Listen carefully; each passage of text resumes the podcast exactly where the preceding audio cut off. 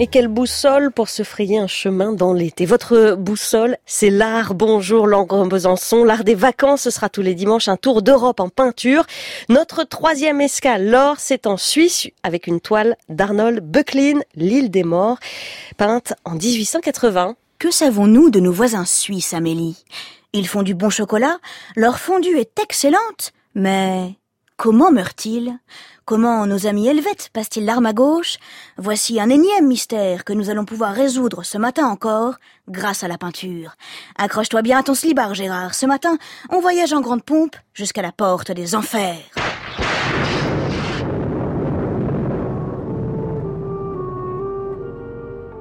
C'est une île terrifiante qu'on appelle l'île des morts.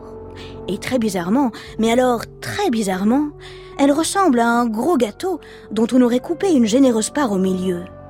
Böcklin, je vous rappelle que c'est le nom du peintre, traite son sujet de façon mytho. Mythologique. Sur une eau calme, noire et légèrement miroitante, Charon, le gentil nocher des enfers, fait glisser sa petite barquette. À son bord, un unique passager. Vêtu d'un linge blanc qui le couvre entièrement, et sous lequel il est probablement nu, il se tient debout, dos à nous, comme qui dirait Face à son destin. À ses pieds, son cercueil. Le défunt a une belle carrure, il est plutôt grand, et à vue de nez, oh, je ne voudrais pas me mêler de ce qui ne me regarde pas, mais il ne rentrera probablement pas dans son petit sarcophage.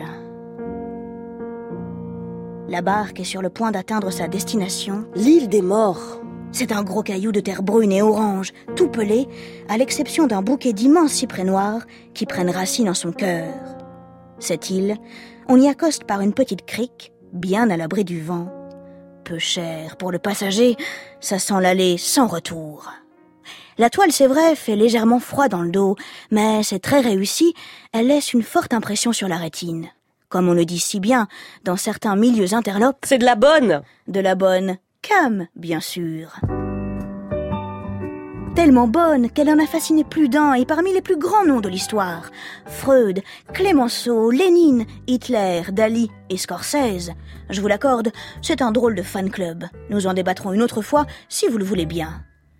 Arnold Böcklin est un artiste suisse de la fin du 19e siècle. Ses peintures sont extrêmement singulières, envoûtantes. Böcklin puise dans la mythologie, il la réinvente, il lui donne une seconde vie, il la part du voile du rêve, il la rend quasi fantastique. Entre 1880 et 1886, il a peint cinq îles des morts. Cinq Une pour chaque doigt de la main. Ce matin, escale helvète oblige, je vous ai décrit la version de Bâle, peinte en 1880. Tout ça, blablabla, bla bla, bon, c'est passablement sympatoche. Mais dites-moi, quelle conclusion absurde pouvons-nous en tirer sur les mœurs de nos amis suisses? Eh bien, premièrement, les Suisses meurent bizarrement puisqu'ils font sans barquette dans des gâteaux géants. Ensuite, il ne semble pas trouver nécessaire de fabriquer des cercueils à la bonne taille. Pourquoi? Bah sans doute parce qu'ils veulent surprendre leurs amis européens, eux qu'on croit toujours si réglés et prévisibles. Tout cela évidemment passe encore inaperçu, mais sur le long terme, cela risque de poser problème.